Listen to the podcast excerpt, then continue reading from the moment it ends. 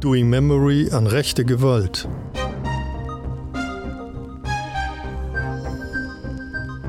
Der Podcast, der spricht, worüber viel zu wenig gesprochen wird.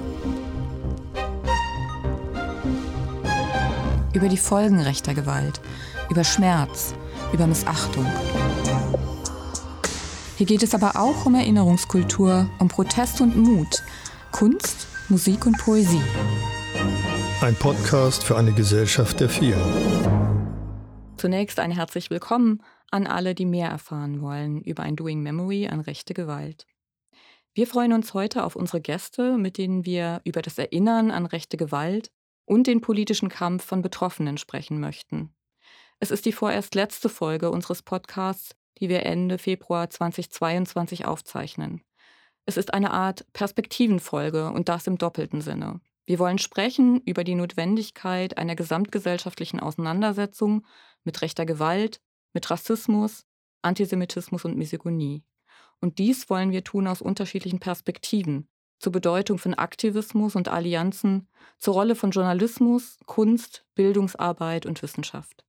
Dafür haben wir vier spannende Gäste eingeladen und wir wollen mit ihnen auch über zukünftige Perspektiven sprechen für angemessenes Erinnern in einer postnationalsozialistischen und postmigrantischen Gesellschaft. Doch zunächst auch für diejenigen, die bisher noch keine Folge unseres Podcasts zu Doing Memory gehört haben. Wir, das sind Tanja Thomas, sie forscht und lehrt aus feministischer Perspektive in vielfältiger Hinsicht zu Medien und sozialer Ungleichheit. Und Fabian Filchow, dessen Stimme Sie gerade gehört haben. Er forscht und lehrt zu Rechtsextremismus und Neonazismus an der Hochschule Düsseldorf. Und unsere Gäste heute sind Hanna Piesman, Ali Yildirim, Ibrahim Arslan und Ulrich Chaussy. Hanna, du bist Postdoktorandin an der Friedrich-Schiller-Universität Jena und im Mittelpunkt deiner Arbeit steht die Frage, wie umgehen mit Rassismus und Antisemitismus in Werken der klassischen deutschen Philosophie. Als Aktivistin, Publizistin und freie Bildungsreferentin arbeitest du unter anderem zu postmigrantischen Erinnerungskulturen und zum Verhältnis von Rassismus und Antisemitismus. Du bist Mitherausgeberin der Zeitschrift Yalta, Positionen zur jüdischen Gegenwart. Herzlich willkommen. Ja, hallo. Ibrahim, du hast 1992 als Siebenjähriger den rassistischen Brandanschlag in Mölln überlebt. Deine Großmutter hat dich in nasse Decken gewickelt und du hast vier Stunden in der brennenden Küche verbracht, bevor du gerettet worden bist. Für deine Schwester, Cousine und Großmutter kam jede Hilfe zu spät. Heute gehst du als Opfer, als Zeuge und politische Stimme immer wieder an die Öffentlichkeit und gemeinsam veranstaltest du in jedem Jahr mit deiner Familie die Möllner Rede im Exil. Uns beeindruckt immer wieder, wie du dabei Verletzlichkeit zeigst und zugleich Mut und Kraft. Du ermutigst damit Betroffene rechter Gewalt als Zeuginnen der Geschehnisse Gehör, Rechte und Anerkennung einzufordern. Du bildest Netzwerke, du beförderst Allianzen. Für viele Menschen bist du eine ganz besonders wichtige Stimme im Erinnern an die Kontinuitäten von Rassismus und rechte Gewalt. Wir freuen uns sehr, dass du dir heute Zeit nimmst für unser Gespräch. Dankeschön. Danke für die Einladung. Ali Gilderim, du bist ein Gründungsmitglied der Bildungsinitiative Ferhat Unvar und deren Projektkoordinator. Du bist in Hanau geboren und aufgewachsen. Und als Kindheitsfreund von Ferhat Unvar liegt dir die Bildungsarbeit besonders am Herzen. Seit dem rechtstouristischen Anschlag in Hanau bist du sehr aktiv im Kampf gegen Rassismus, hast eine Demokratie-Trainerin-Ausbildung absolviert und gibst Workshops im Bereich der antirassistischen Bildungsarbeit. Ganz herzlich willkommen. Hallo und vielen Dank. Ich freue mich auf die Runde. Ulrich Chaussy, du warst 40 Jahre Rundfunkjournalist, Autor, Moderator, Reporter und bist zu all den Themen und Personen begegnet, die dich über viele Jahre beschäftigt haben und die in deinen Radiofeatures, Büchern und Filmen eingeflossen sind. Zum Beispiel Rudi Dutschke, dessen Biografie du geschrieben hast, die Geschichte der Widerstandsgruppe Weiße Rose und Ganz bekannt die des Oktoberfestattentats, das dich nun schon gut 40 Jahre beschäftigt. Und deine Recherchen haben dann gemeinsam mit den Bemühungen des Rechtsanwalts Werner Dietrich 2014 zur Wiederaufnahme der Ermittlungen durch den Generalbundesanwalt geführt. Schön, dass du dein Wissen und deine Erfahrung heute in das Gespräch einbringst. Herzlich willkommen. Gerne, aus München. Hallo alle. Bevor wir ins Gespräch einsteigen, lasst uns hineinhören in einen kurzen Rückblick. Diesen Einspieler haben Studierende der Hochschulen Tübingen und Düsseldorf im Sommer 2021 erarbeitet. Und dieser Rückblick lädt ein, gemeinsam zu erinnern an den 19. Februar 2020, an dem neun junge Menschen in Hanau zum Opfer eines rechten Attentats geworden sind. Von einem Rassisten getötet und der Rassismus Wir geht weiter. klagen an, dass dieses Leid hätte verhindert werden können. Erinnerung, Gerechtigkeit, Aufklärung, Konsequenz. Alle sagen, wir sind nicht zum Notausgang gegangen, weil wir wussten, dass er abgeschlossen ist. Hanau ist überall. Hanau, der 19. Februar 2020, 22 Uhr. Ein Attentäter erschießt neun Menschen aus rassistischen Gründen. Menschen im Alter von 21 bis 37 Jahren, ermordet in einer Bar, in einem Kiosk, in einer Shisha-Bar und auf offener Straße. Ermordet in Hanau. Dem Anschlag fielen ausschließlich migrantisierte Menschen zum Opfer, darunter zwei Roma und eine Romni, die einzige getötete Frau. Mercedes Kirpatsch, 35 Jahre alt, wollte eine Pizza für ihre Kinder abholen, ermordet in Hanau. Der Täter war der Polizei bekannt. Im Vorfeld des Anschlags hatte er ein rassistisches und rechtsterroristisches Manifest veröffentlicht. Sedat Gürbüz, 29, Besitzer der Shisha-Bar, ermordet in Hanau. Da die Polizei zur Tatzeit nicht erreichbar war, versuchte Willi Viorel Paun, den Täter eigenmächtig zu stoppen. Er wurde posthum für seine Zivilcourage ausgezeichnet. Willi Viorel Paun, 22, wählte dreimal die 110, ermordet in Hanau. Was bleibt, sind offene Fragen. Hätte man Leben retten können, wenn der Polizeinotruf erreichbar gewesen wäre? Aus welchem Grund wurden die Opfer ohne Zustimmung der Angehörigen obduziert? Wieso war der Notausgang der Shisha-Bar verschlossen? Hamza Kurtovic, 22, wartete in der Bar auf einen Freund, ermordet in Hanau. Die Hinterbliebenen kämpfen für eine lückenlose Aufklärung der Tat und für die Aufdeckung von strukturellem Rassismus in Deutschland. Ferhat Unvar, 23, hat nur wenige Tage zuvor seine Ausbildung abgeschlossen, ermordet in Hanau. Ferhats Mutter Serpil Temis Unvar gründete zu seinem 24. Geburtstag eine antirassistische Bildungsinitiative. Auch die Initiative 19. Februar Hanau fordert Klarheit und politische Konsequenzen. Für diesen rechtsterroristischen Anschlag und für all die anderen rechtsextremen Morde in Deutschland. Kaloyan Velkov, 33, kam nach Deutschland, um für eine Operation seines in Bulgarien lebenden Sohnes zu sparen. Ermordet in Hanau. Einer der Tatorte am Heumarkt in Hanau ist heute Raum der Begegnung für die Betroffenen. 140 Quadratmeter gegen das Vergessen. Said Nessar Hashemi, gelernter Maschinen- und Anlagenführer, ermordet in Hanau. Saids Bruder Idris überlebte schwer verletzt. Ein Jahr nach der Tat reichen die Hinterbliebenen eine Beschwerde beim Innenministerium ein. Sie fordern Konsequenzen für die Verletzung der Dienstpflicht durch die Polizei. Fatih Saracolu, 34, fuhr einen Freund in die Stadt, ermordet in Hanau. Auf die Bemühungen der Angehörigen Klarheit zu erlangen, forderte die Polizei sie auf, der Familie des Täters fernzubleiben.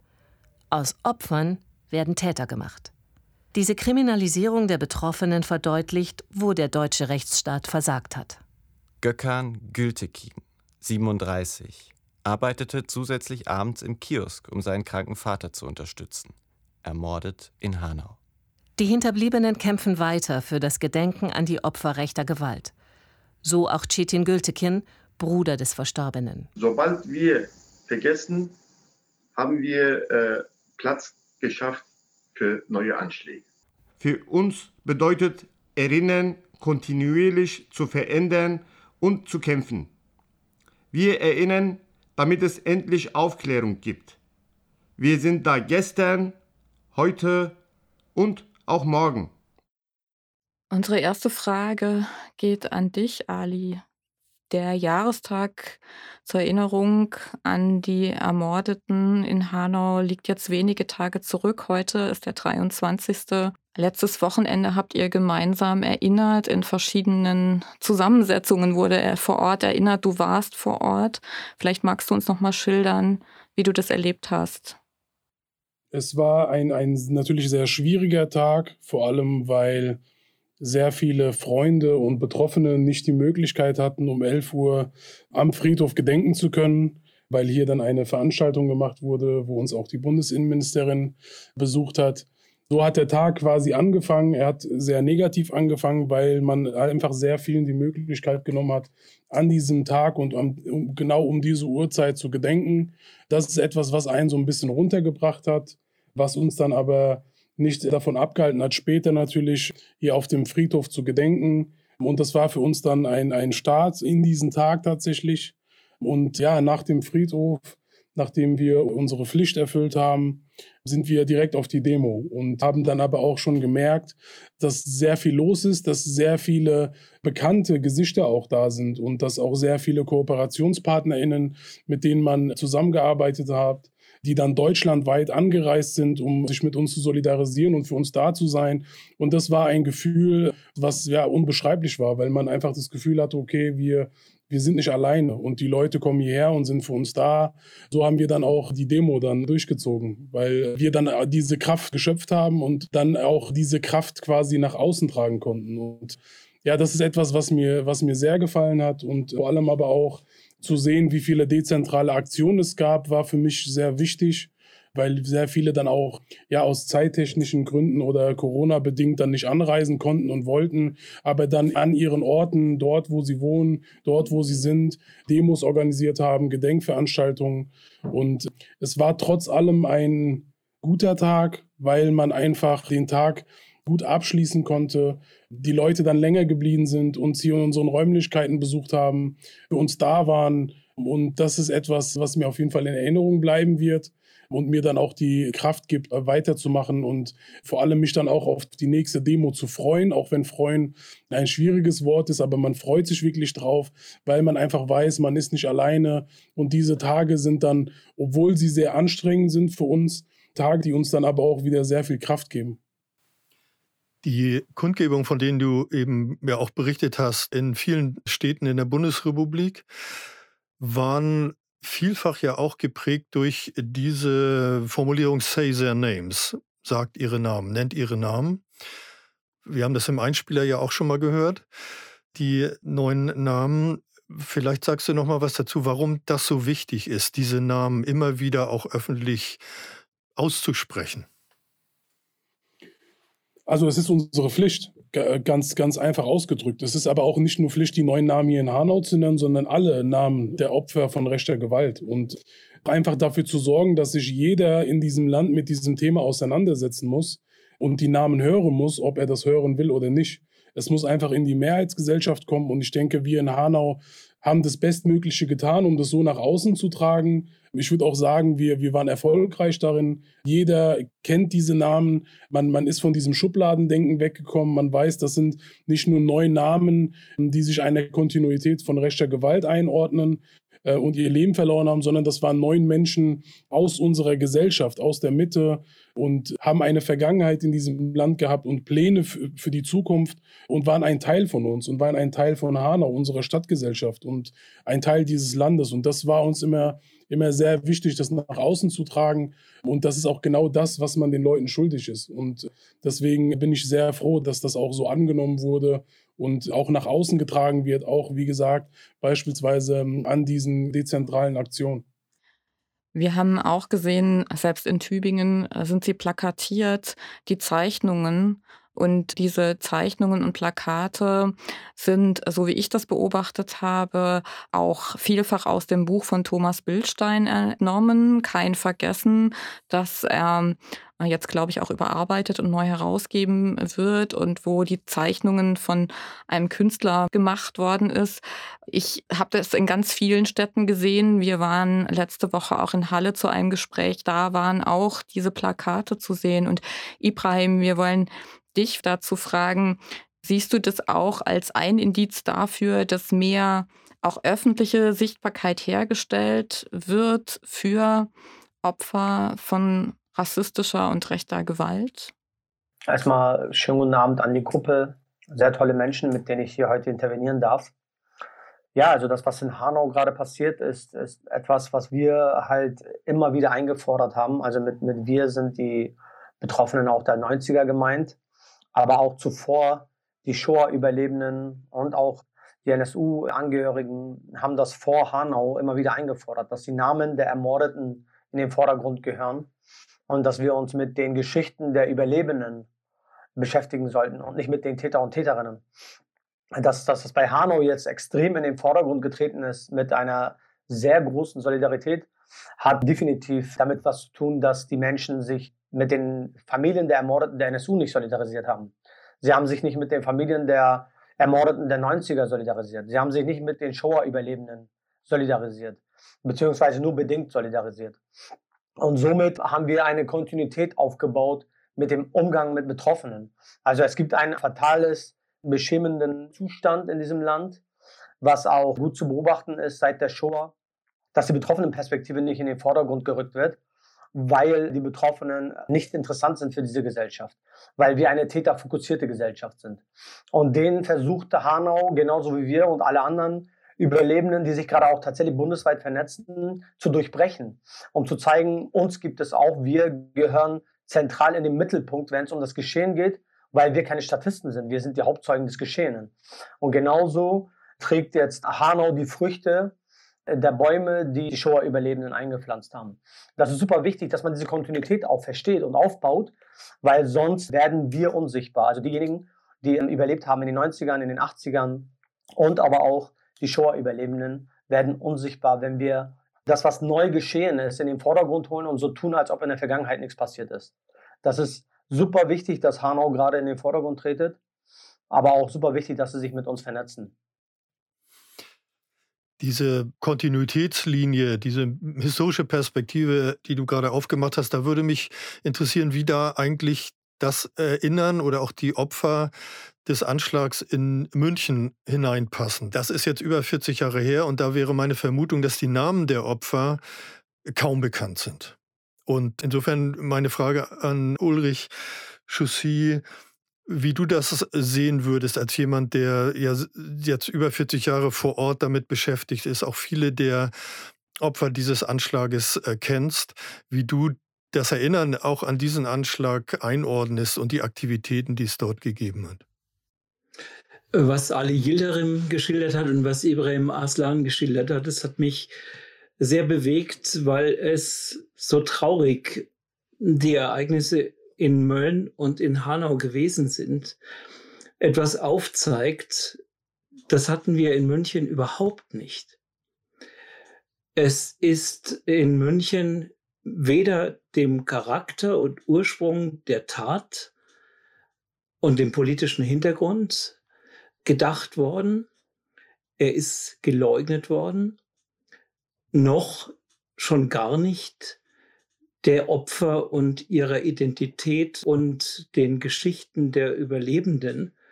Und wir sprechen ja in München davon, dass zwölf Menschen, dann noch als 13. Mensch der am Attentat beteiligte Bombenleger Gundolf Köhler, starben und 213 Menschen verletzt worden sind, davon 60 schwer verletzt worden sind.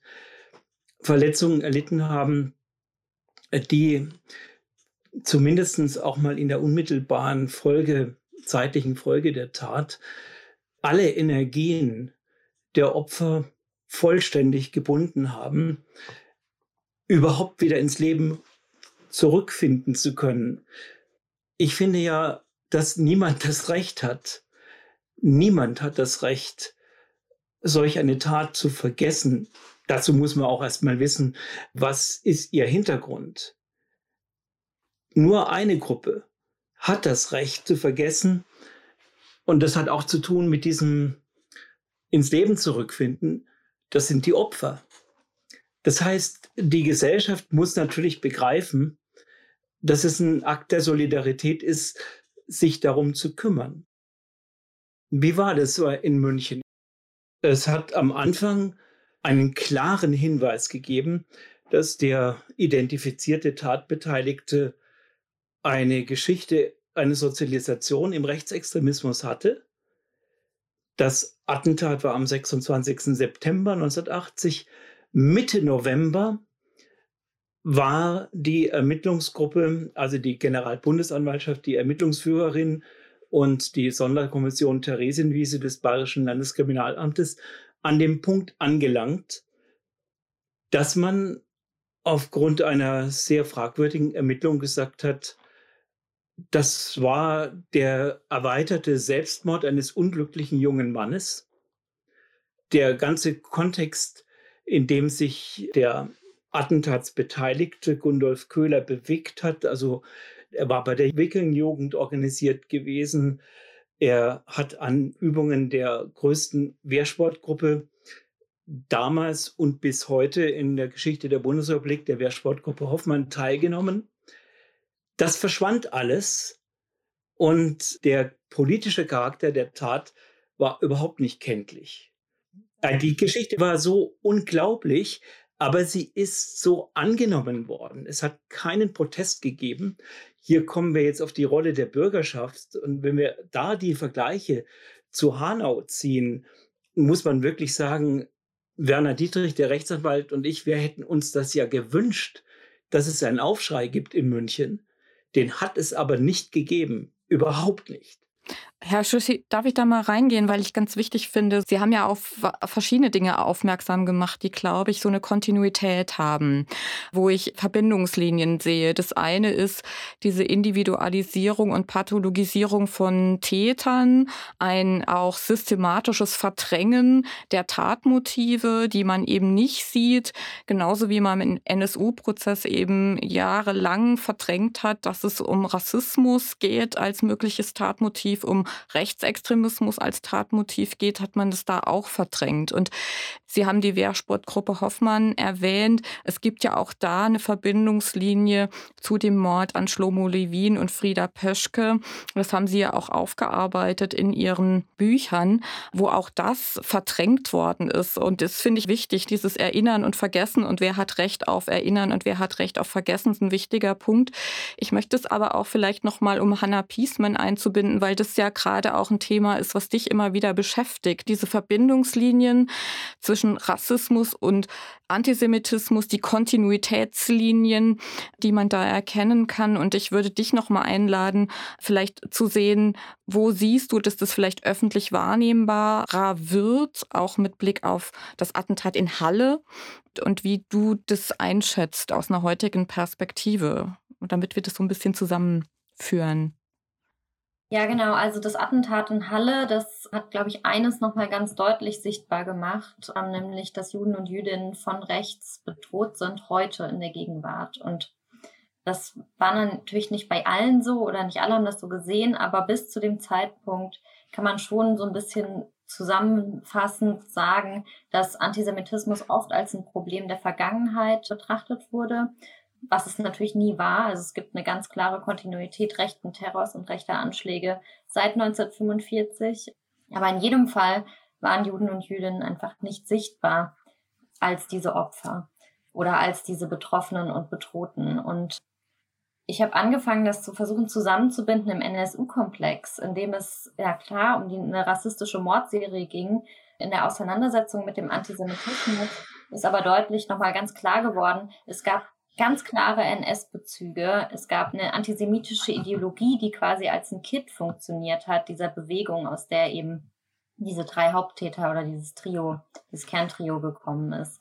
Und das finde ich nochmal so einen wichtigen Punkt. Und mit dem Anschlag in Halle ist eben ins Bewusstsein gekommen, dass Juden und Jüdinnen jederzeit bedroht sind und in dem Moment, in dem sie quasi sichtbar werden oder sich offen an einem Ort versammeln, der nicht bewacht ist, ja, ist die Gefahr, dass sie ermordet werden, eben da. Und insbesondere durch die Arbeit der Überlebenden von Halle, die ja, glaube ich, auch eine unheimliche Politisierung erfahren haben oder das als eine Rolle angenommen haben, ganz viele, und angefangen haben, sich zu vernetzen, finde ich, kommen endlich diese Geschichten und auch diese Narrative, die eben Betroffene von Rassismus und Antisemitismus teilen, die aber so oft nicht miteinander verhandelt werden und nicht besprochen werden zusammen. Also ich sehe sozusagen das nicht nur so, wie Ibrahim, du das ja auch immer schon sehr lange machst und mit Esther Bejarano ja auch nochmal ganz eindrücklich gemacht hast, dass es eine Verbindung zwischen der Vergangenheit, also der Shoah gibt und der Erinnerung daran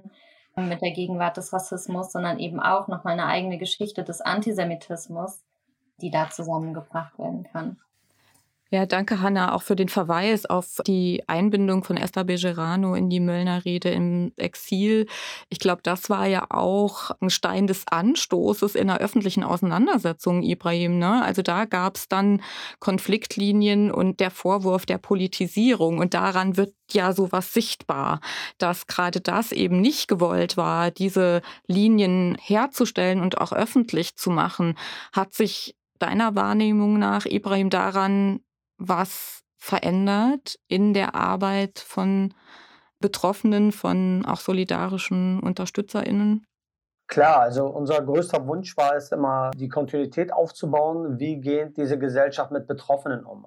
Aber was ist mit den Angehörigen? Und um nicht nur diese Kontinuität aufzubauen, welche Taten diese Menschen ausgestellt waren, sondern auch, was ist eigentlich mit Shoah-Überlebenden? Werden sie in der Gesellschaft genauso behandelt? Wie die Überlebenden von Rassismus und Diskriminierung. Und äh, aus dem Grund haben wir immer wieder versucht, uns zu vernetzen mit Überlebenden aus der Shoah. Es ist total krass, also ich muss ein wenig ausholen. Wir haben jahrelang versucht, diese Vernetzung zu Überlebenden der Shoah aufzubauen. Und es ist jetzt krass, was ich hier erzählen werde. Also die Stadt Mölln beispielsweise, wo der Anschlag auf unsere Familie verübt wurde, die hat Solidaritätsbriefe, die damals an unsere Familie geschrieben worden sind, direkt nach dem Anschlag haben sie unter Verschluss gehalten. Sie haben sie archiviert. Und zwar 27 Jahre lang, ohne uns die zu geben. Und diese Briefe waren an uns adressiert. Wir reden hier von über 800 Briefen circa. Und einer der Briefe kommt von Shoah-Überlebenden, von Überlebenden aus Ravensbrück. Und sie schreiben und bieten ihre direkte Vernetzung uns an. Und wir versuchen seit über 27 Jahren, uns mit diesen Menschen zu vernetzen. Und selbst das versucht diese Gesellschaft, also die weiß dominierte Gesellschaft, versucht tatsächlich diese Verbindungen zwischen Betroffenen zu durchbrechen, zu unterbrechen, damit wir nicht eine, eine klare Struktur in der betroffenen Perspektive reinbringen. Und wir versuchen das trotzdem, also auch mit unseren Widerständen und, und mit unseren Kämpfen und mit das, was uns halt vereint, in dem, was wir tun, indem wir in die Öffentlichkeit gehen und Bildungsarbeit machen tatsächlich mit unserer Arbeit, versuchen wir diese Mauer des Schweigens zu durchbrechen und auch die Mauer des Unsichtbarseins. Und wir möchten natürlich diese Verbindung zu den Shoah-Überlebenden und auch nochmal zu zeigen, dass es eine Kontinuität seit über 70 Jahren Shoah-Geschichte in Deutschland gibt, wie wir beschämenderweise mit Betroffenen umgehen. Und wenn wir heute sagen, wir leben in Deutschland und Deutschland ist Weltmeister im Gedenken, weil das höre ich sehr oft, dann kann ich das total verneinen und sagen, definitiv nicht, weil wenn es um Gedenken geht, dann braucht es ganz viel Solidarität. Und wenn wir die Betroffenen nicht einbeziehen in unsere Solidarität, in unserem Gedenken, in unserem Erinnern, dann gibt es einen Bruch in der Solidaritätsgemeinschaft. Und diesen Bruch kann man sehr gut beobachten, was eben gerade Ali geschildert hat mit dem Friedhof, der gesperrt wurde, weil die Innenministerin kam. Das erinnert mich extrem an NSU zum Beispiel, wo in der Kolbstraße das Belikter-Festival organisiert wurde mit über 100.000 Menschen, wo der Bundeskanzler kam und die komplette Straße auf einmal abgesperrt war und keiner durfte rein und raus und er kommt in den Coiffeurladen rein und sagt, beim nächsten Mal, wenn ich herkomme, dann sprechen wir Deutsch. Also nochmal so ein Rassismus reproduzierende Gespräch hält. Das erinnert mich extrem an solche Zustände, weil diese Menschen, die Politiker und auch tatsächlich weiße Menschen, die davon nicht betroffen sind, versuchen in Orten, wo Betroffene sind und auch an Gedenken von Betroffenen, dieses Gedenken zu vereinnahmen. Und auch in dem Moment schaffen sie es auch tatsächlich, weil sie sind mit dem Gedenken beschäftigt. Sie sind nicht beschäftigt, einen Menschen dort zu erklären, wer die Herrschaft über das Gedenken hat. Das muss in einer Solidaritätsgesellschaft definitiv klar sein, wer die Herrschaft über das Gedenken hat. Das haben die Betroffenen, das haben die Angehörigen der Mordopfer und nicht solidarische Menschen, die jetzt dort ihre Solidarität bekunden möchten. Sie können gemeinsam erinnern, aber das Gedenken gehört den Betroffenen. Ich wollte auch nochmal anknüpfen, auch an das, was Ibrahim gerade gesagt hat und nochmal mich bedanken dafür, nochmal auf diesen Unterschied zwischen einer Täter- und einer Opferperspektive hinzuweisen. Weil in der Tat, also Deutschland Erinnerungsweltmeisterei, das hat ja so dieses Wir haben aus der Geschichte gelernt, das ist natürlich auch immer so ein Entlastungsnarrativ und das verdeckt eines und das sind die ganzen Kämpfe um Erinnerungen, die geführt wurden und an die wir heute eben auch anknüpfen können. Weil jeder einzelne Stein, jede einzelne Gedenkplakette geht auf Kämpfe zurück und das ist ja auch was, was wir in Hanau sehen, was wir in Köln sehen. Das ist nicht selbstverständlich. Und gleichzeitig will ich auch nochmal quasi so ein bisschen so eine Gegendeutung formulieren. Deutschland die stabile Demokratie, die alles hinter sich gelassen hat. Nee, die stabile Demokratie, die, die kommt eben von diesen Kämpfen und diese Kämpfe sind immer von Minderheiten geführt worden. Unter wirklich Einsatz des Lebens zu Teil, also Isolation, soziale Isolation. Das, das ist nicht mal eben passiert, sondern da haben eben Leute immer für kämpfen müssen und waren immer auf solidarische Menschen angewiesen. Aber das hat, glaube ich, einen großen Beitrag zu dieser Demokratisierung auch dieses postfaschistischen, postnationalsozialistischen Deutschlands beigetragen. Und wenn man eben die Perspektive derer, die sich gegen Rassismus und Antisemitismus wehren und die einfordern zu gedenken, einnimmt, dann kriegt man vielleicht auch nochmal einen anderen Blick dafür, wie diese Geschichten zusammenkommen. Und sei es bei den sogenannten Gastarbeiterinnen Anwerbeabkommen waren ja auch Leute involviert, die schon im NS-Staat bestimmten Sachen betraut waren, nämlich Leute auch auf ihre Arbeitstauglichkeit zu untersuchen. Die waren an Auswahlverfahren beteiligt. In dem Moment, in dem die sogenannten Gastarbeiter um Partizipation, um gerechte Löhne gekämpft haben, sollten sie ja eigentlich wieder gehen. Das wollte man nicht. Und ich glaube auch, diese Arbeitskämpfe als Teil der Demokratisierungsgeschichte und der Entnazifizierungsgeschichte auch damit ein Stück weit mitzuerzählen, das ermöglicht eben Kontinuitäten auch auf der Seite derer, die sich dafür eingesetzt haben, zu ziehen und zu lernen. Und deshalb finde ich es auch so nochmal so wichtig, diesen Hinweis, diese Geschichten der Betroffenen und der Opfer so auch in ihrer Vielfalt darzustellen. Ich habe jetzt gehört, den Hinweis auch nochmal auf die immense Kraft, die notwendig ist, weil die von Rassismus Betroffenen auch noch dafür zuständig sind, den Rassismus zu thematisieren und diese doppelte Anforderungen nochmal sichtbar zu machen. Und gleichzeitig habe ich da noch Anschlussfragen, aber ich möchte Ulrich Chaussy auch nochmal reinholen, vielleicht zu diesen Kontinuitätslinien. Ich wollte sagen, es ist Verdienst der betroffenen Initiativen, ob das jetzt Ibrahim aus Mölln schildert oder Ali aus Hanau, dass die Signatur dieser Taten völlig klar geworden ist das ist eben genau das, was in München nicht vorhanden war. In Halle ist klar, ein Mann möchte in die Synagoge eindringen und möchte die dort versammelten Jüdinnen und Juden ermorden. In Hanau begibt sich der Attentäter in, ein, in eine Bar, in der sich migrantisches Publikum trifft. In Mölln wird ein Wohnhaus, in dem sich lauter Migranten aus der Türkei befinden, angezündet. In München hatten wir die Situation, dass eben die Signatur dieser Tat nur zu klären war, indem man in das Hinterland der Tat hineinkommt, indem man sich mit dem Täter befasst. Das musste man tun um die Signatur dieser Tat überhaupt erkennen zu können. Und das ist ganz offensiv verhindert worden von den Ermittlungsbehörden. Die nächste Schwierigkeit ist dann, das ging bis hin zu Karl-Heinz Hoffmann, dem Leiter der Wehrsportgruppe, der gesagt hat, ein Rechter, ein Deutscher würde doch niemals einen Bombenanschlag auf das Volk unternehmen. Also diese Signatur, dass man zum Beispiel über die betroffenen Opfer, über die Getöteten und Verletzten klar sagen konnte, wie auch beim NSU, ja, das ist eine rassistische Tat, die wendet sich gegen migrantische Mitbürger Deutschlands. Sowas alles hatten wir nicht. Also der Zugriff musste erfolgen indem man in das Hinterland der Tat hineinleuchtet und sich mit dem Täter auseinandersetzt. Wäre ist gar nicht anders möglich gewesen. Der nächste Punkt, der das Oktoberfestattentat von all den Geschehnissen, die wir jetzt hier in der Runde diskutieren, vollständig unterscheidet, ist, es gab überhaupt gar keine Möglichkeit von Solidarisierung unter den Opfern. weil sie ja eine so disperse Gemeinschaft waren. Es war der Zufall, dieser verdammte, beschissene Zufall, um 22.19 Uhr am 26. September 1980 an diesem Ort gewesen zu sein. Und da hätte es natürlich einer Solidarität der Stadtgesellschaft bedurft, um überhaupt die Leute anzusprechen. In München hatten wir die Situation, ich war bei irgendeinem 10. oder 15. Jahrestag eingeladen, im Rathaus eine Rede zu halten. Und da habe ich dann erfahren, da waren die Opfer überhaupt nicht eingeladen. Das erste Mahnmal, nicht das, was wir hinter mir jetzt sehen, das ist 2020, 40 Jahre nach der Tat überhaupt erst erschaffen worden.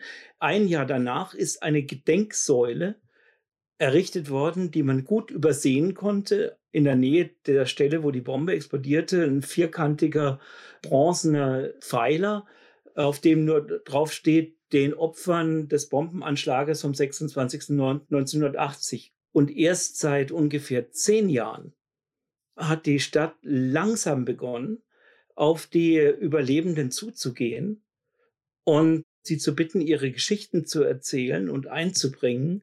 Und das ist eine Geschichte, die dann mündete in diesen neuen Gedenkort, den man da jetzt hinter mir sieht und der überhaupt diesen Namen erstmal verdient. Ich würde gerne an der Stelle nochmal eine Nachfrage stellen. Hat sich in München denn auch etwas dadurch verändert, dass an anderen Orten diese Anerkennungskämpfe so mit Nachdruck geführt worden sind von den Betroffenen und Überlebenden? Oder wodurch lässt sich diese schrittweise leichte Veränderung vielleicht erklären? Ja, das hat mit Sicherheit damit zu tun, auch der Aufarbeitung der NSU-Morde.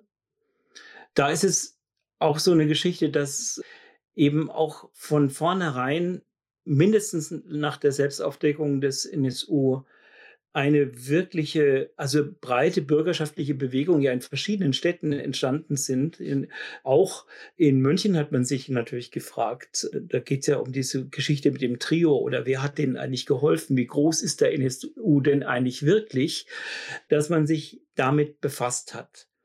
Was den NSU anlangt, muss ich sagen, da zum Beispiel, also ich habe mich Jahrzehnte mit dem Oktoberfestattentat beschäftigt und habe mich mit dem antisemitischen Doppelmord von Erlangen beschäftigt.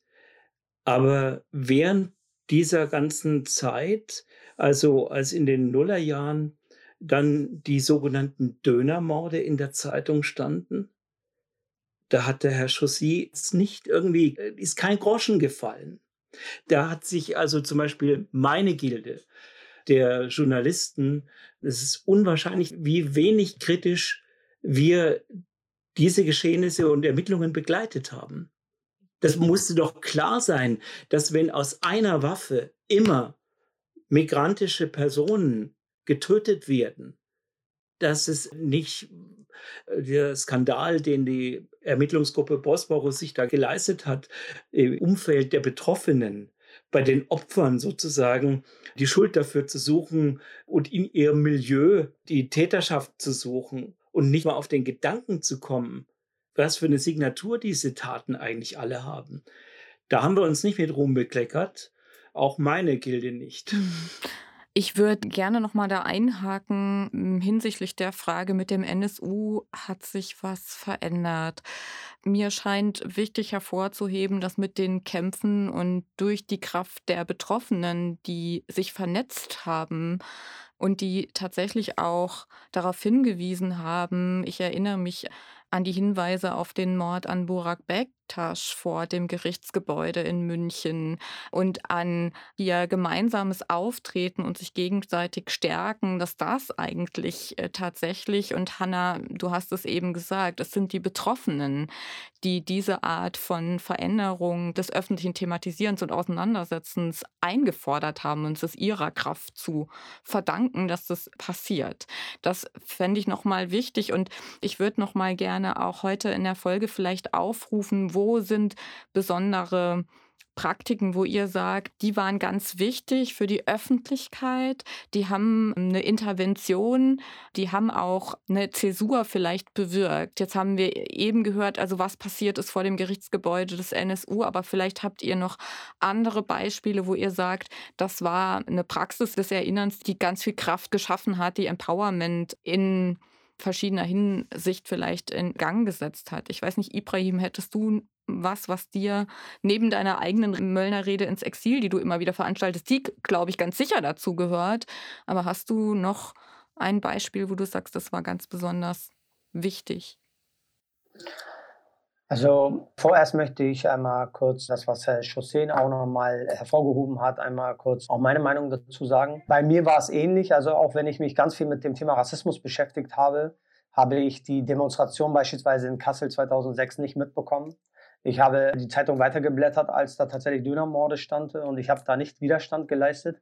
Und ich glaube nicht, dass die Medien nichts gemacht haben, sondern ganz im Gegenteil, die Medien haben extrem viel Rassismus reproduziert. Also sie haben Sie haben schon etwas gemacht. Sie haben gegen die Opferfamilien ermitteln lassen. Sie haben die gesamte Bevölkerung auf die migrantische Community aufgehetzt, indem sie die migrantische Community kriminalisiert haben mit ihren Wörtern und auch mit den Ermittlungen. Herr Chaussee hat es auch nochmal gerade deutlich gemacht. Mit, es wurde extra eine Ermittlungseinheit gebildet, die sich Bosporus-Ermittlungen genannt hat. Und somit hat man die migrantische Community kriminalisiert. Also gab es eine extrem gute Vernetzung und auch eine sehr gute Arbeit der Polizei sowie den Justizvollzugsbeamten und aber auch der Medien, aber in Richtung der Migranten, also gegen Migranten und Migrantinnen. Das ist sehr gut gelungen und das war für mich auch eine Zäsur bei dem NSU. Ich möchte aber etwas anderes äh, hervorheben, was für mich eine Zäsur war, was so extrem besonders war, um zu sehen, welches Leben in Deutschland wichtig ist. Und zwar, als im Breitscheidplatz der Weihnachtsmarkt angegriffen wurde, von einem Terroristen, habe ich schnell bemerkt, dass das Leben weißer Menschen viel wichtiger ist, weißer deutscher Menschen, viel wichtiger ist als POCs und BPOCs in diesem Land. Weil die Betroffenen vom Breitscheidplatz äh, ein Jahr danach, ich, ihr könnt euch wahrscheinlich alle erinnern, im Fernsehen waren. Sie haben gesagt, wir brauchen schnelle, unbürokratische Hilfe.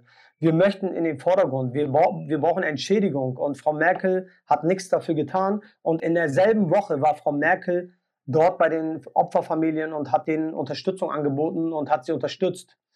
In dem Fernsehen, kann mich noch ganz genau erinnern, bei ARD gab es einen Bericht, wo es hieß, wir müssen uns gesamtgesellschaftlich solidarisieren mit Betroffenen. Und ich dachte, also ich habe Gänsehaut bekommen und habe gedacht, welches Leben ist denn so wichtig in Deutschland? Wir kämpfen schon seit über 70 Jahren und versuchen, diese Gesellschaft zu solidarisieren und versuchen, unsere Perspektiven in den Vordergrund zu rücken. Und wir versuchen das alleine, wir als Betroffene versuchen das. Und hier haben wir den Tagesschau, wir haben die Politiker, wir haben die Medien, die in den Vordergrund treten und sagen, wir müssen uns solidarisieren mit den Opfern vom Breitscheidplatz. Warum? Weil das weiße deutsche Menschen waren. Natürlich kritisiere ich das auf das Strengste, was im Breitscheidplatz passiert ist. Die Betroffenen dort brauchen Unterstützung. Na klar, unbürokratisch schnell, aber wir brauchen es auch. Und das war für mich eine Zäsur, wo ich gesagt habe, ich werde weiterkämpfen. Ich werde dieser Gesellschaft beibringen, dass mein Leben genauso wichtig ist wie ein äh, Leben eines weißen Deutschen. Ich bin auch Deutscher. Und das muss diese Gesellschaft akzeptieren. Ja, ich danke mal und gebe es weiter an Ali, weil da kam gerade eine Hand und ich würde auch ganz gerne wissen, wie das jetzt sich darstellt in Hanau. Also das, was Ibrahim gerade geschildert hat, wie erlebt ihr das? Wo gibt es Unterstützung? Wo fehlt sie? Wo wird sie eingefordert? Wo siehst du da die gesellschaftliche Reaktion und Auseinandersetzung. Ja, ich fand es sehr wichtig, was Ibrahim gesagt hat. Deswegen war es mir wichtig, da auch den Bezug zu Hanau zu fassen, vor allem wenn es um Berichterstattung geht und dann um rassistische Berichterstattung. Die Fehler, die beispielsweise bei der Berichterstattung und auch der rassistischen Berichterstattung zu den NSU-Morden gemacht wurden, wurden auch hier in Hanau teilweise gemacht. Also die Fehler, die damals zu den NSU-Morden gemacht wurden, wurden auch hier gemacht.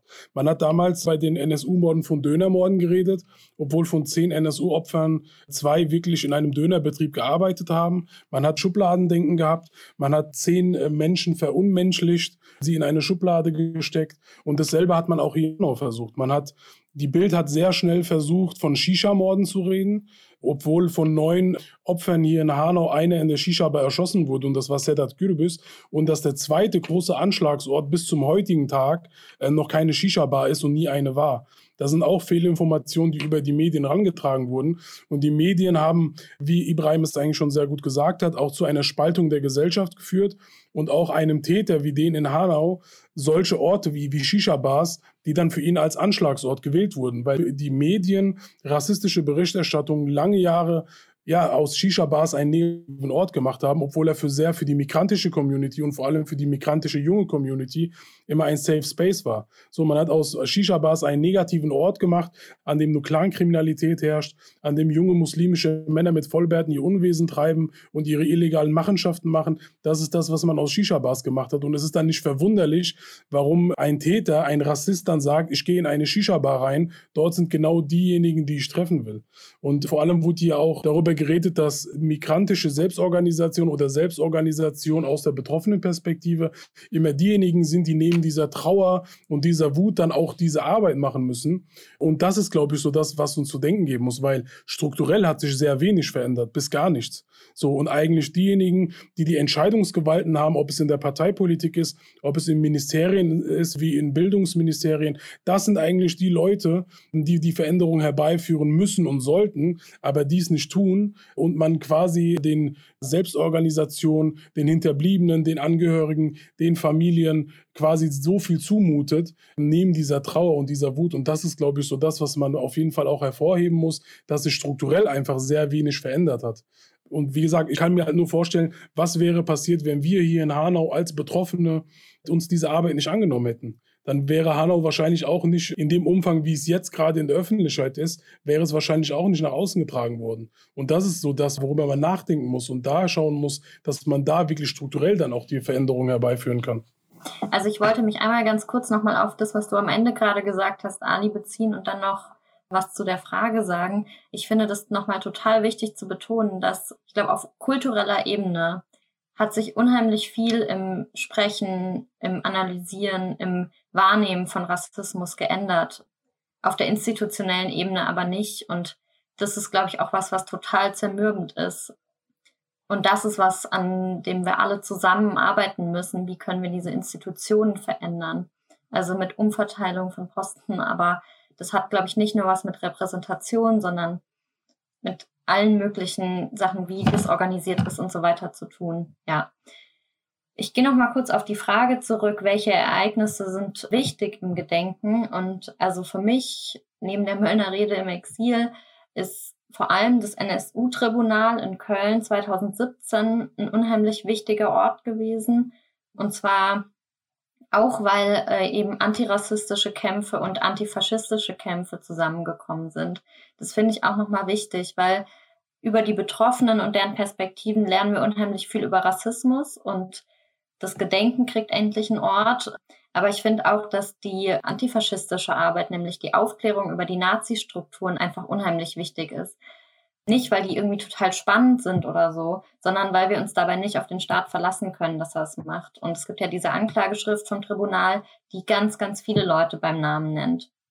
Ich finde es ja immer so ein bisschen schwierig zu sagen, dass man die Täter der Namen nicht nennen sollte. Ich verstehe quasi, warum das gefordert wird, weil die so in den Vordergrund gestellt werden. Aber wir müssen die Namen der Täter nennen, weil sonst entsteht eine Straflosigkeit. Und nach dem Nationalsozialismus und nach dem Holocaust wollte es halt auch keiner gewesen sein oder nur Einzeltäter. Und deshalb müssen wir die Namen auch nennen der Täter, damit sie zur Rechenschaft gezogen werden. Also das habe ich sozusagen, diese zwei Punkte habe ich von dem NSU-Tribunal, das hat mich unheimlich politisiert, mitgenommen. Und das Zweite ist, dass ich nochmal an Halle anknüpfen will. Ich war leider nie vor Ort, aber mich haben die Berichte und die Fotos und alles was vor dem Gerichtsgebäude stattgefunden hat. Jedes Mal gab es eine Soli-Veranstaltung. Das hat mich unheimlich berührt und es hat von den Betroffenen, mit denen ich gesprochen habe oder auch was ich von denen gelesen habe, das war für die unheimlich wichtig und es hat funktioniert und es hat funktioniert, weil das eben im NSU-Komplex und der ganzen Betroffenenarbeit gelernt wurde, dass das das Wichtigste ist. Und auch noch mal ganz kurz das Festival of Resilience nennen, bei dem ja auch Hinterbliebene und Betroffene verschiedene Anschläge zusammengekommen sind. Und das ist für mich persönlich auch einfach wichtig, dass es das kippt, ohne dass ich dort gewesen wäre, dass ein jüdischer Ort so offen sein kann, dass der so inklusiv ist, dass er eben nicht nur hinter Panzerglas verschwindet ja, das ist ja auch irgendwie ein Zeichen von einer möglichen Emanzipation und auch eine Art von Zukunftsvision. Und das finde ich irgendwie wert, dass das auch nochmal quasi eine Erwähnung findet, weil es eben nicht nur ist, dass Juden und Jüdinnen irgendwo hinkommen, sondern eben auch einen jüdischen Ort gibt, der offen ist. Ich wollte eigentlich was dazu sagen zu dem Festival of Resilience, weil ich in den letzten beiden Malen die Ehre hatte, auch dort teilnehmen zu können. Und das wollte ich halt nochmal hervorheben. Es sind halt genau diese Momente, und diese Festivals und diese Organisation, diese Vernetzung, die dann, glaube ich, so diesen Unterschied macht. Und einfach dieses Zusammenkommen und das Vernetzen und einfach auch das eigene Empowern und das Gefühl zu haben, man ist nicht alleine.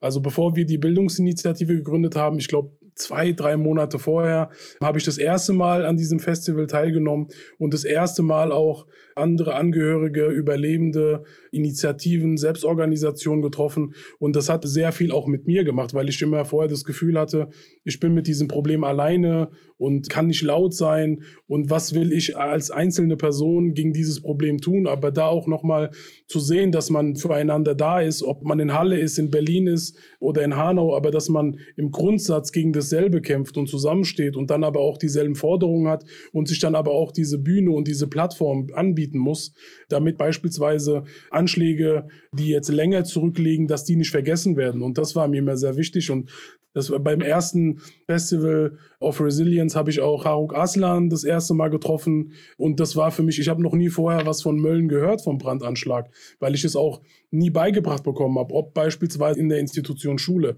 und da einfach auch dieser Austausch und auch dieses wohlige Gefühl, das Beisammensein und dann aber auch trotz dieser Trauer einfach zu sagen, okay, wir stehen zusammen und schauen nach vorne und versuchen gemeinsam füreinander da zu sein. Das war auf jeden Fall eine Erfahrung, die jeder machen sollte und etwas, was für mich persönlich sehr, sehr wichtig ist, weil ich dann immer da auch im Anschluss die Gründung der Bildungsinitiative so ein bisschen vor Augen habe und das äh, wollte ich auf jeden Fall hier auch nochmal unterstützen, das, was äh, die liebe Hanna gesagt hat.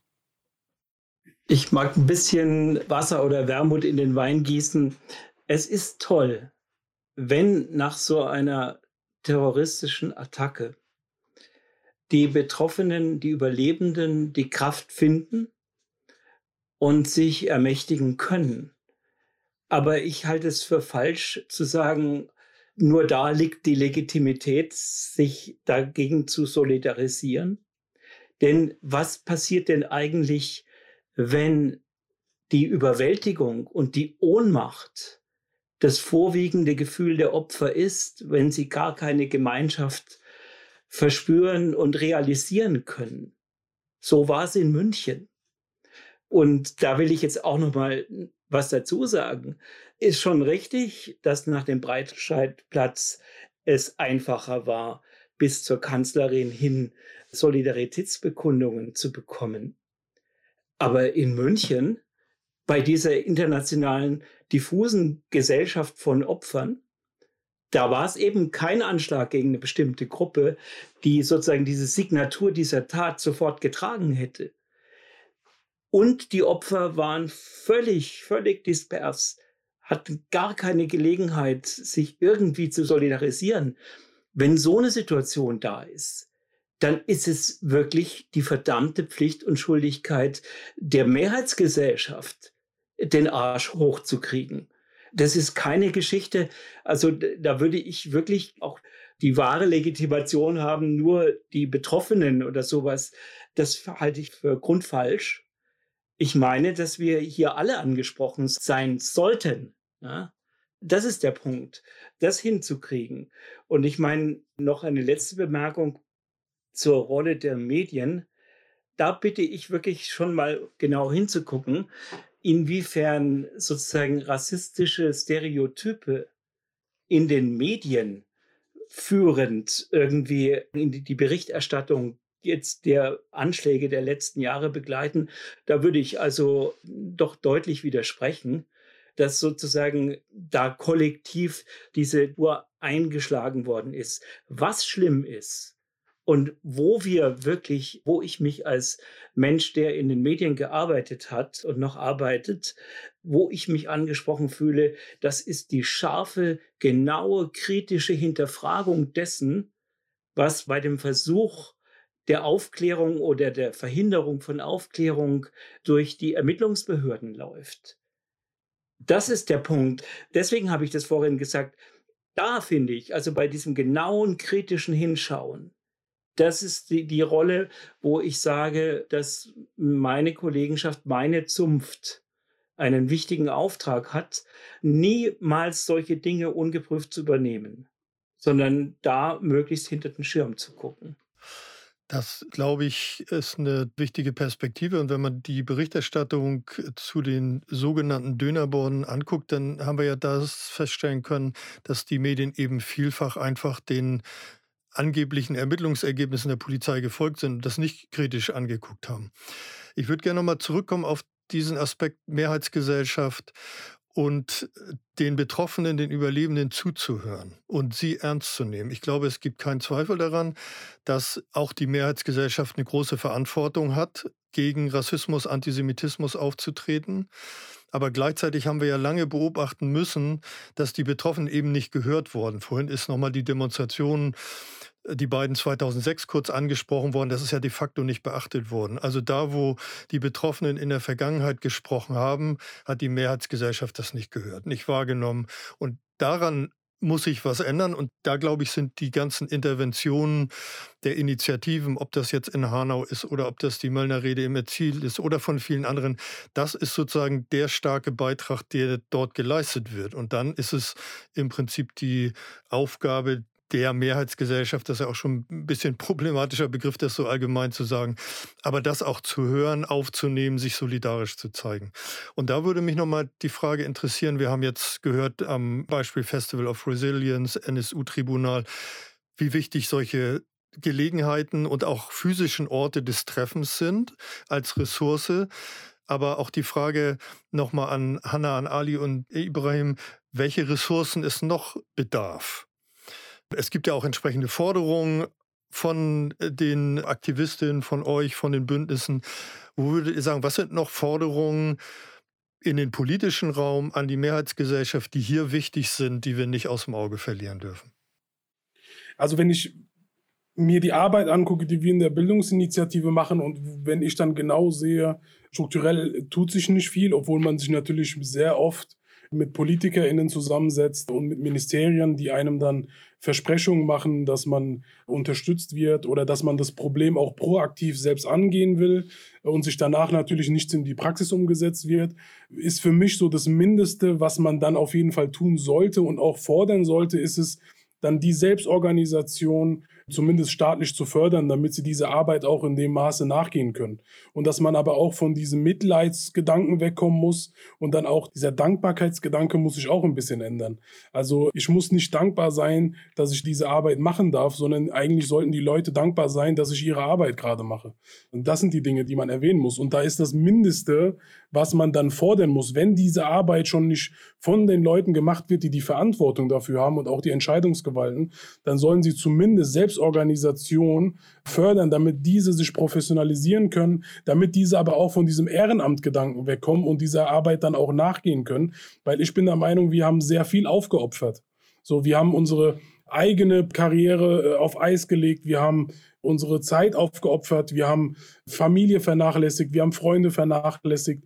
Und wir haben sehr viel aufgeopfert. Und wir reden dann auch hier wieder über eine Zumutbarkeit. Und man mutet den Angehörigen, Hinterbliebenen, Freunden einfach sehr viel, sehr viel zu. Und das sind Dinge, die nicht klar gehen und diese Dinge muss man aber auch genauso benennen. Und wenn diese Unterstützungen auch nicht herangetragen werden, dann muss man das auch öffentlich machen und sagen, hey, wir machen diese Arbeit, die Bereitschaft ist da, die Leute sind da, aber man gibt uns nicht die Möglichkeit, uns zu professionalisieren und uns diese Arbeit dann auch komplett zu widmen, weil einfach die Mittel fehlen. Und das sehe ich hier in der Bildungsinitiative.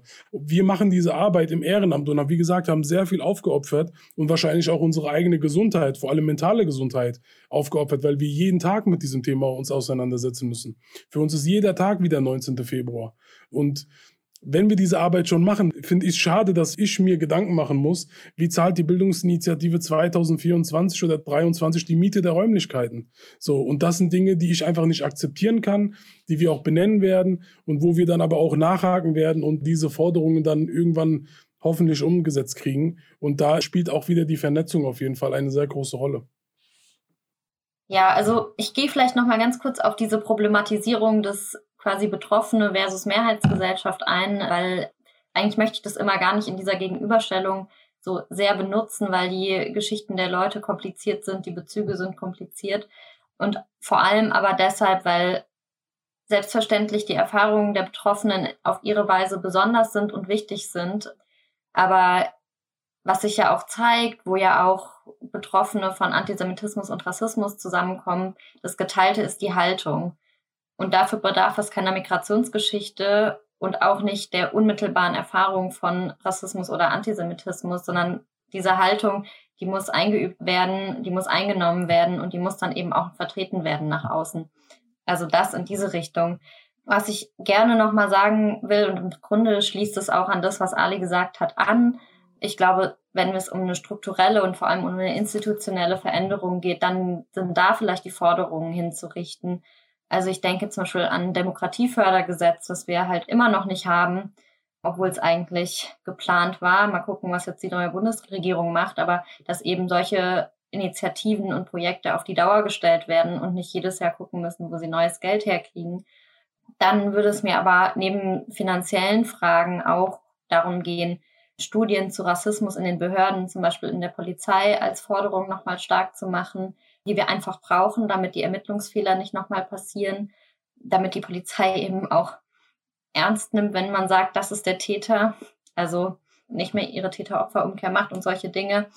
Oder auch sowas wie die Freigabe der NSU-Ermittlungsakten, nämlich dass wir eigentlich wirklich eine Aufklärung machen können dessen, was hinter dem rechten Terror steht, hinter den Taten, diese Netzwerke eben weiter aufklären. Also dass der Staat eben dort auch, der demokratische Staat, seine demokratische Verantwortung gerecht wird. Ich weiß, das ist auch eine Utopie gewissermaßen, dass der Staat das so leistet. Es braucht immer eine starke Zivilgesellschaft, so wie, glaube ich, alle, die hier sind, irgendwie ein Teil dieser Zivilgesellschaft sind. Aber trotzdem darf man nicht aufhören, diese Forderungen zu stellen. Ich sehe das natürlich wie meine Vorredner, die haben super viele gute Sachen gesagt. Eigentlich ist dem ja nichts hinzuzufügen, aber also eine Sache, finde ich, hat sehr viel Potenzial in dieser Gesellschaft und dafür braucht es sehr viel Ressourcen und vor allen Dingen braucht es Gehör. Also äh, es braucht Menschen, die, die zuhören und handeln. Und das ist das migrantistituierte Wissen. Wir müssen endlich akzeptieren, dass es dieses Wissen gibt. Wir müssen aus diesem Wissen heraus handeln. Wir müssen dieses Wissen wahrnehmen. Wir dürfen sie nicht unter den Teppich kehren, weil allzu oft alles, was hier gerade erzählt wurde, war schon vorhergesehen von Migranten und Migrantinnen. Auch der Anschlag auf meine Familie. Es gab eine Demonstration in Möll drei Wochen bevor unser Haus angezündet wurde. Und da wurde aufmerksam gemacht auf Hoyerswerda, auf Rostock-Lichtenhagen, weil das war schon vor Mölln. Und obwohl es diese Demonstration in Mölln gab, gab es diesen Anschlag in Mölln. Und da sehen wir auch, dass dieses Wissen immer wieder unter dem Teppich gekehrt wird und dass dieses Wissen für diese Gesellschaft einfach nicht wichtig ist. Und meine These dazu ist, weil die Mehrheitsgesellschaft einfach nicht von dem betroffen ist, von dem wir betroffen sind. Aus diesem Grund gibt es keine Sensibilität für dieses Wissen.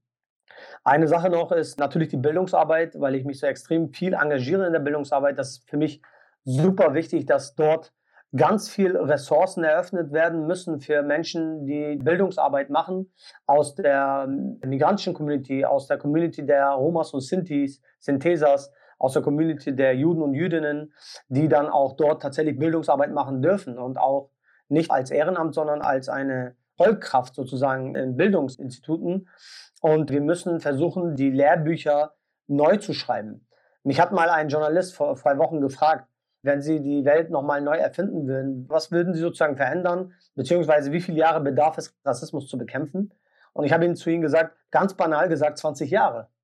20 Jahre bedarf es. Wir müssen nur von Grund auf alles verändern und die Bildungsbücher anders schreiben und aus der Vergangenheit lernen, um neue Menschen auszubilden, um, um die Heranwachsenden vernünftig auszubilden und sie vernünftig zu bilden in Richtung antifaschistische Gesellschaft. Und dann braucht es nur 20 Jahre, weil dann sind die Kinder erwachsen und regieren dieses Land und werden Lehrkräfte zum Beispiel.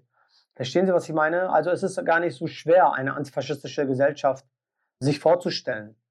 Nur wir müssen uns wagen, dafür Ressourcen zu öffnen und wir müssen uns dafür wagen, Menschen in den Vordergrund zu rücken, die dafür kämpfen, die dafür Widerstand leisten und das einfordern. Und gleichzeitig setzt du dich ja auch immer wieder dafür ein, dass es nicht noch 20 Jahre dauert. Also mir kam eben so ein Gedanke und zwei Fragen, die ich gerne nochmal an euch richten möchte. Das eine ist, dass sich im Gespräch mit Chana Bilyamaya, die Nichte von Semra Ertan, die sich aus Protest öffentlich verbrannt hat. Und mit ihr im Gespräch und im Austausch hat sie irgendwann gesagt, ich möchte gar nicht mehr sprechen. Ich möchte, dass ihr dieses Buch, die Gedichte von Semra Ertan mit dem Titel Mein Name ist Ausländer, dass ihr als Mehrheitsgesellschaft damit arbeitet, dass ihr das in die Welt tragt. Das ist ein postmigrantisches Erbe. Und daraus daraus, er, Ibrahim hält es uns in die Kamera. Vielen Dank. Ein tolles Buch, das ich wirklich nur wärmstens weiterempfehlen kann und was wir auch mit Studierenden gelesen haben, die das wirklich auch bewegt hat. Und daran anschließend, also ich glaube, es ist so wichtig, dass die Mehrheitsgesellschaft nicht in so ein komplizitäres Schweigen geht, sondern dass die aufgefordert ist und genauso herausgefordert ist, Positionen zu beziehen und sich gegen Rassismus, gegen Antisemitismus, gegen Misogynie, gegen rechte Gewalt zu stellen. Und eben gleichzeitig auch, und das ist so ein bisschen meine Frage, ich habe so immer ein bisschen Unbehagen, wenn wir uns vorstellen, dass die Betroffenen eben in dem Fall nicht dispers sind, weil sie alle migrantisch sind. Sie sind ja sehr unterschiedlich. Hanna hat es eben auch schon angedeutet. Sie sind sehr unterschiedlich. Sie haben ganz unterschiedliche Biografien. Sie haben ganz unterschiedliche Lebensweisen und Formen in dieser Gesellschaft. Und ich glaube, da auch die Unterschiede zu sehen. Natürlich sind sie ganz anders betroffen von Rassismus als die weiße Mehrheitsgesellschaft. Und trotzdem finde ich auch diese Homogenisierung einfach als Bild Bild auch durch Medien einfach eine ganz problematische. Und da habe ich irgendwie auch nochmal an die Erinnerungspraktiken gedacht und bin so beeindruckt, wenn es so ganz leise gibt, wie diese Poesie, wie diese Bücher Heimatlos von äh, Tama Düsiol und von Taudi Padmanathan und die ja auch anschließen an die Gedichte von Semra Ertan, an so Projekte wie Adi Liras, die in Rostock-Lichtenhagen war und dort durch die Stadt läuft und Gedichte von Semra Ertan und äh, Mai Ayim liest. Und dann gibt es eben Laute und auch diese ganze Unterschiedlichkeit des Erinnerns und die ganze Unterschiedlichkeit der Situiertheit in dieser Gesellschaft zu sehen, das scheint mir nochmal was ganz Wichtiges. Und auch vielleicht zu sagen, man ist sich nicht immer einig und da auch vielleicht eine stärkere Bereitschaft für Kontroverse und für Unterschiedlichkeit und für Vielheit einzufordern und die zu normalisieren. Wir sind unterschiedlich und das zu normalisieren für eine demokratische Gesellschaft und immer wieder aber auch zu intervenieren und herauszufordern und den Streit auch zu suchen da habe ich Unbehagen, wenn wir eben sagen, da gab es jetzt die disperse Opfergruppe, die konnten sich nicht ermächtigen und da haben wir jetzt alle, die von Rassismus betroffen sind. Ich glaube, dass das auch genauer angeguckt werden muss in aller Unterschiedlichkeit und Kraft, die daraus erwachsen kann. Ich weiß nicht, wie ihr das seht. Ich würde ja auch nochmal hervorheben, dass Anschläge von rassistischer oder von, von rechter Gewalt ja nie irgendwie eine homogene Gruppe sind, sondern wenn wir es ernst nehmen, dass das alles Individuen sind, dann sind es eben Individuen mit unterschiedlichen politischen Haltungen, mit unterschiedlichen Geschichten, Interessen. Und dass es da zu einem Dissens kommt, ist ja klar. Man ist natürlich in dieser Situation nach dem Anschlag und wenn man als Anschlagsopfer oder als Betroffener angesprochen wird, dann wird ja auch immer eine gewisse Rolle erwartet und man wird plötzlich zu so einer homogenen Masse ja gewissermaßen. Und ich glaube, dass es eigentlich stärkend sein kann, auch für die Leute, die wirklich unmittelbar betroffen sind, dass sie sich klar machen, dass das bei allen Anschlägen so ist. Also, dass die Überlebenden von Halle eben sehr unterschiedlich auch umgehen und eine unterschiedliche Deutung von dem Prozess haben, von dem Anschlag selbst und auch wie sie in der Öffentlichkeit wahrgenommen werden wollen oder nicht. Und ich denke, dass das auch woanders passiert. Vielleicht muss man da auch ein bisschen offen mit werden, zu irgendeiner Zeit, wenn es auch möglich ist, was die Kräfte und alles betrifft, weil es macht einen natürlich auch immer vulnerabel. Aber dann können eben auch Betroffene anderer Anschläge merken, oh, das ist ja nicht nur bei uns so, dass es da darüber einen Dissens gibt.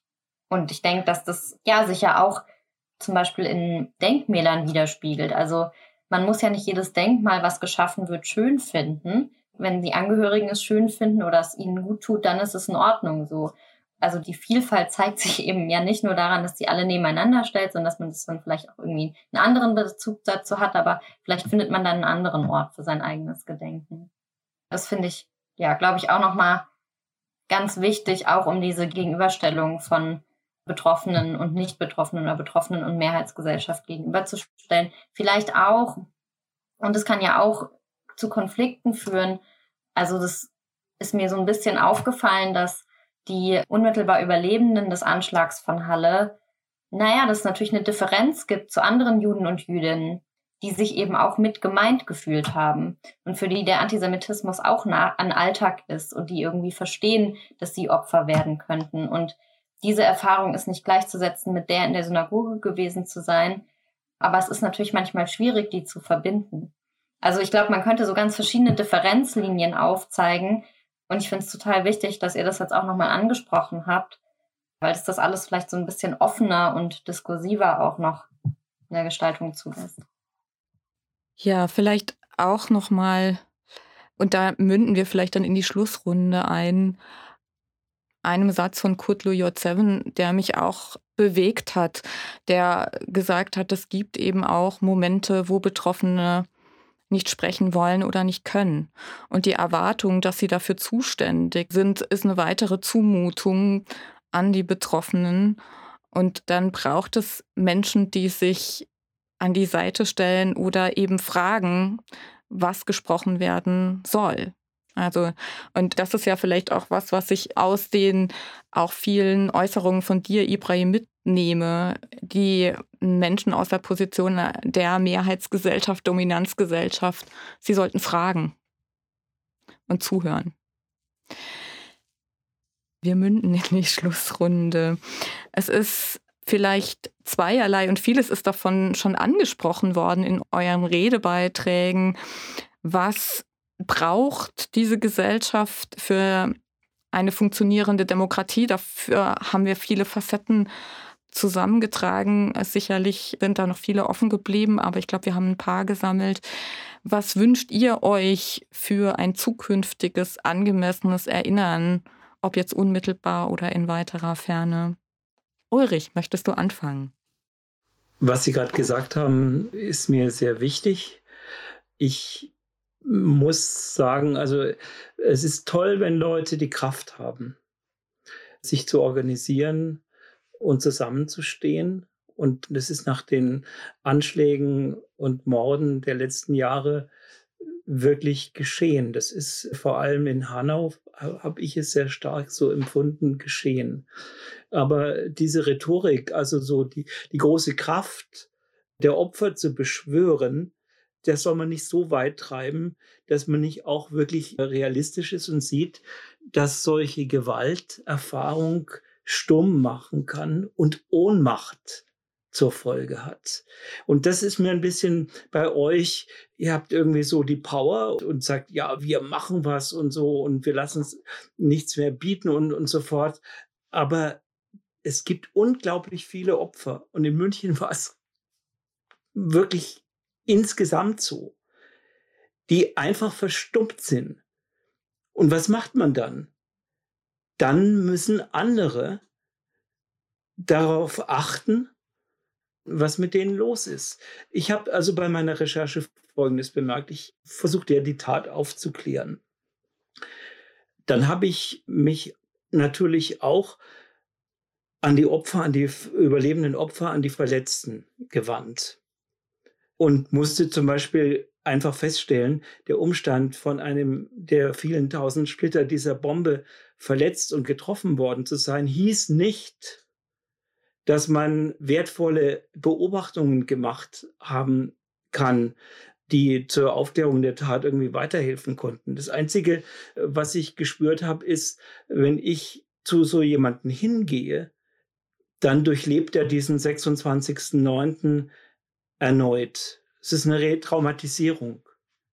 Und deswegen habe ich zum Beispiel relativ wenig mit den Opfern in dieser Sache kommuniziert, weil ich gemerkt habe, das hilft ihnen gar nicht. Und es ist eine wahnsinnig schwierige Annäherung, finde ich. Also in München hat es eine Arbeitsgruppe in dem Kulturreferat der Landeshauptstadt dann begonnen Und die haben erstmal auch Folgendes abgekriegt, wofür diejenigen, die die Ersten waren, die überhaupt so eine Sensibilität hatten, dass viele Opfer gesagt haben, ja, das ist ja schön, jetzt kommt ihr, nach 35 Jahren. Und als die Opfer nämlich Hilfe gebraucht hätten, vielfältiger Art, waren sie vollständig alleine. Und deswegen ist es auch so, also wenn ich eure Geschichten höre von den Communities, die sich da gebildet haben nach den Anschlägen der letzten Jahre, es klingt irgendwie absurd, aber da muss ich sagen, da bin ich fast neidisch oder da sage ich mir, da ist wirklich eine Kraft äh, da. Aber ihr müsst doch auch eingestehen, dass Gewalterfahrung auch äh, wirklich auch heute, da bin ich überzeugt, unglaubliche Ohnmacht produziert. Und deswegen finde ich auch komplett falsch, zum Beispiel zu sagen, ja, so Mitleid wollen wir nicht oder so. In Form von, dass Leute hinhören und sagen, hey, das ist ein Problem unserer Gesellschaft, auch wenn ich nicht betroffen bin, sondern als schwache Opfergruppen und auf sie abzielbare Opfergruppen in der Hauptsache betroffen sind.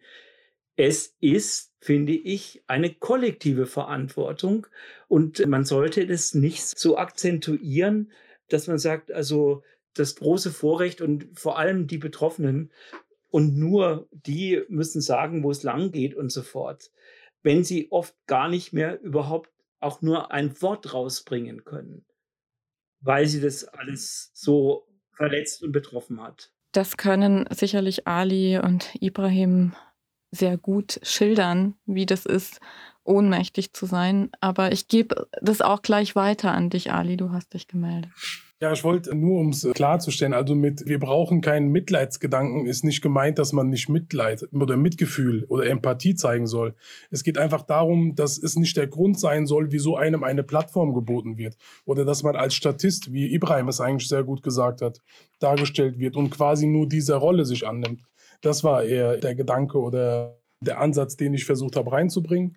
Ja, und für mich, wenn wir schon in der Schlussrunde sind, ist einfach wichtig dafür zu sorgen, dass sich einfach jeder mit diesem Thema auseinandersetzen muss, ob er das will oder nicht. Das spielt für mich keine Frage. Und dass jeder auch aus seiner Bubble rauskommen muss und sich in irgendeiner Art und Weise mit dem Thema auseinandersetzen muss.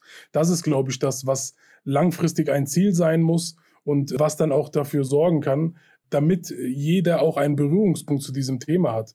Und das sind die Dinge, die man den Leuten an die Hand geben muss und das, was ein langfristiges Ziel sein muss.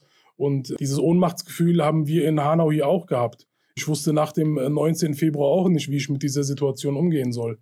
Und es wäre auch natürlich eine Alternative gewesen, dass es in eine Anti-Haltung hätte schlagen können. Und dass man gesagt hätte, ich fühle mich in diesem Land nicht mehr wohl oder ich habe jetzt ein bestimmtes Feindbild in meinen Augen. Und dieses Gefühl hatten wir auch gehabt. Nur gibt es immer andere Leute, die einen dann mitziehen. Und das ist, glaube ich, so dieser Faktor, der sehr wichtig ist. Weil ich war genau in derselben Situation und habe mir gedacht, ich hätte mir niemals ausmalen können, dass es irgendwann meine Heimatstadt trifft, in der ich aufgewachsen bin und geboren bin. Ich hätte mir niemals ausmalen können, dass es irgendwann Freunde von mir trifft, mit denen ich aufgewachsen bin. Aber es ist nun mal passiert und ich war darauf nicht vorbereitet und in Hanau waren alle nicht darauf vorbereitet. Genau da, an diesen Punkten ist die Vernetzung wichtig. Einfach zu sagen, wir haben vielleicht das, e, etwas Ähnliches durchgemacht und wir haben diese Erfahrung gemacht und wir versuchen euch jetzt mitzuziehen und zu zeigen vielleicht, wie man es machen kann. Und da war für uns die Antwort, die Gründung der Bildungsinitiative Ferhat Umbar. Einfach aus dieser negativen Sache, aus dieser Wut und dieser Trauer was Positives und Konstruktives zu machen. Wie Ibrahim das schon gesagt hat, bei jungen Menschen anzusetzen, für Aufklärung und Sensibilisierung zu sorgen, weil nur so kann nachhaltig und langfristig kann es so zu Veränderungen kommen, weil die jungen Leute von heute sind diejenigen, die später in den Parteien sitzen und die Entscheidungsgewalt haben. Und dann dann können diese, durch diese Mittel, die wir dann in der Hand haben, können diese Strukturen und vor allem veralteten und fest verankerten Strukturen können dann aufgebrochen werden, weil sehr früh einfach eine Sensibilisierung und Aufklärung stattgefunden hat.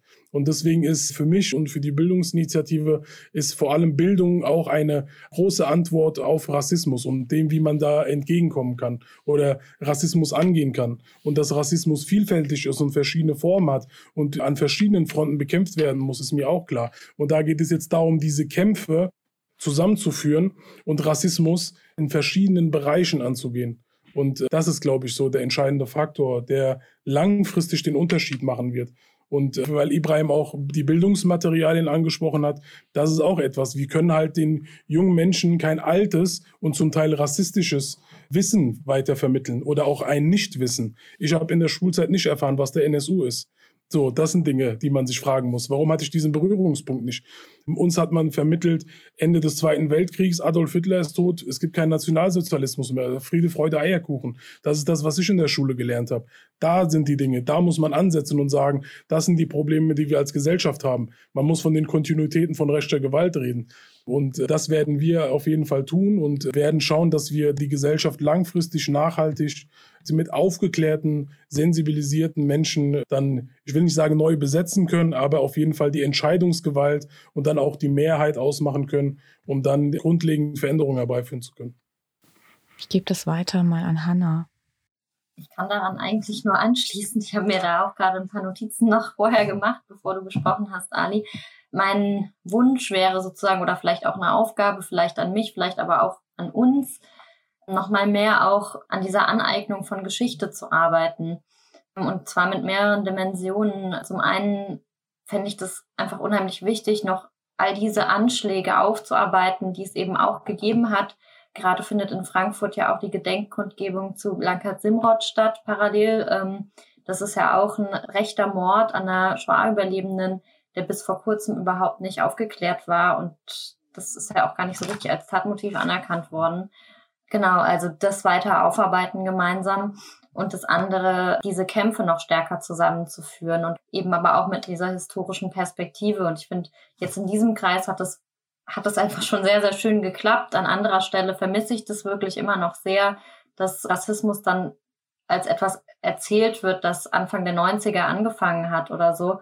Und das stimmt eben nicht. Und ich glaube, das können wir auch einfach nur zusammen machen, indem wir also mit wir meine ich Betroffene, solidarisierte Initiativen, aber vielleicht ist das auch ein Plädoyer an, an Journalistinnen und Journalisten und an die Wissenschaft, eben das quasi kollektiv zu bearbeiten, nämlich, und damit seid ihr ja auch ein bisschen eingestiegen, um eben Postnationalsozialismus und auch Postmigration zusammenzudenken. Dankeschön. Ibrahim. Ja, mein Lehrer würde jetzt sagen, es ist kein Wunschkonzert hier. Deswegen, ich habe tatsächlich keine Wünsche. Also ich habe eher Forderungen an die Gesellschaft. Und auch nochmal, weil die Abschlussplädoyers der Vorredner sozusagen auch dazu geführt haben, dass noch mehr Diskussionsbedarf bei mir entstanden ist tatsächlich, wollte ich auch nochmal ganz kurz an Herr Chaussets Aussage zurückkommen, indem er gesagt hat, nicht jeder Betroffene ist so wie ihr und sagt, hey, komm, jetzt leisten wir mal Widerstand. Also das wäre ja ziemlich cool, wenn ich das so machen könnte. Irgendwie, irgendwie habe ich 20 Betroffene jetzt hinter mir, weil ich gesagt habe, hey, komm, jetzt leisten wir mal Widerstand. So einfach ist es tatsächlich nicht. Und auch bei uns hat es extrem lange Zeit gebraucht, der Sozialisierung, des Empowerments. Und ich habe zum Beispiel meinen Widerstand von den Betroffenen von der Shoah gelernt. Und wenn wir die Geschichte uns anschauen, gibt es Überlebende der Shoah, die über 50 Jahre nicht gesprochen haben und dann angefangen haben zu sprechen. Also diese Menschen werden, also das ist meine These dazu, diese Menschen werden nicht direkt nach der Tat dumm, sondern sie werden von dieser Gesellschaft verstummt. Das ist ganz wichtig. Ganz viele Menschen berichten mir das, ganz viele Betroffene berichten mir das, dass sie von dieser Gesellschaft verstummt werden, dass sie mundtot gemacht werden. Und wir geben denen die Möglichkeit, ihre Stimme zu erheben. Also ich akzeptiere jeden Betroffenen, der sagt, ich möchte jetzt nicht reden, ich möchte nicht in die Öffentlichkeit. Ich habe so viele Betroffene kennengelernt, die das gesagt haben. Und wisst ihr was? Genauso viele Betroffene habe ich dann kennengelernt, die dann im nächsten Jahr gesprochen haben, die davor nicht sprechen wollten. Man muss natürlich den Betroffenen Zeit geben. Man muss aber denen auch zeigen, dass diese Möglichkeit gibt, dass wir in einer Demokratie leben, dass es eine Möglichkeit gibt zu sprechen. Und diese Gesellschaft gibt diese Möglichkeit diesen Menschen nicht. Und diese Möglichkeiten eröffnen wir für sie. Und äh, Sie werden sich wahrscheinlich wundern, Herr Chaussee, aber auch ich in meinem Projekt Die Angehörigen, in dem Buch Die Angehörigen, habe die Möglichkeit gehabt, Jasper Kentner zusammen eine Betroffene des Münchner Anschlags kennenzulernen. Und sie hat auch ein Interview gegeben. Sie hat sich fotografieren lassen und sich in unserem Buch verewigen lassen. Und das zeigt uns auch nach 50, 60, 70 Jahren, 100 Jahren Rassismusgeschichte gibt es Menschen, die das große Bedürfnis haben zu sprechen. Allerdings müssen sie erst gefragt werden. Ganz wichtig. Und das ist meine Forderung tatsächlich. Das ist auch grundsätzlich meine Forderung. Also alles, was ich heute gesagt habe, kann und muss nicht stimmen. Es kann auch irgendwann jemand kommen und sagen, alles, was der Ibrahim Arslan gesagt hat, stimmt nicht. Die Thesen und sowas, was er da gelegt hat, irgendwie stimmen nicht. Ich kann damit total leben, wenn, wenn das widerlegt werden kann. Das ist überhaupt gar kein Problem. Allerdings möchte ich mit meiner Intervention die Menschen zum Denken anregen. Ich möchte diese Menschen nach ihrem Denken handeln lassen. Das ist für mich wichtig in dieser Gesellschaft. Und das ist meine grundsätzliche Forderung. Sie sollen anfangen, nachzudenken, was falsch läuft. Ich danke Ibrahim für dieses Schlusswort, was gleichzeitig ein Appell ist, eine Aufforderung an alle, daran mitzuwirken, an einem solidarischen, postnationalsozialistischen, postmigrantischen Zusammenleben in einer Gesellschaft. Und ich glaube, da hat es noch ganz, ganz viel zu tun. Ihr leistet dafür sehr viel mit hohem Einsatz und dafür möchte ich an der Stelle auch nochmal Dankeschön sagen. Ja, das ist mit sehr großem Nachdruck formuliert. Wir bedanken uns für eure Mitwirkung an diesem Gespräch. Wir freuen uns, dass ihr die Zeit gefunden habt. Danke.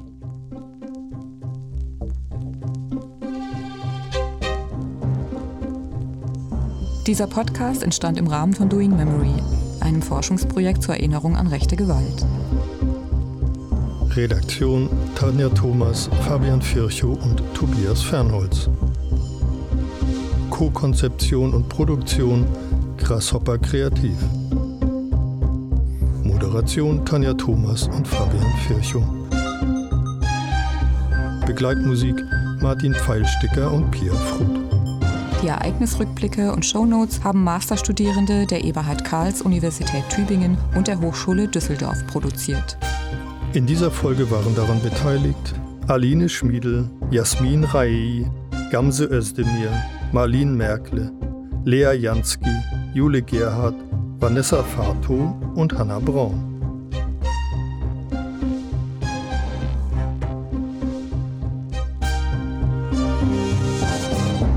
O-Tongebende Serpil Unvar und Cetin Gültekin. Sprechende Pia Fruth und Daniel Jakob. Weitere Informationen zu Doing Memory sind zu finden unter www.doing-memory.de. Das Projekt wurde unterstützt von der Volkswagen Stiftung. Für heute vielen Dank fürs Zuhören.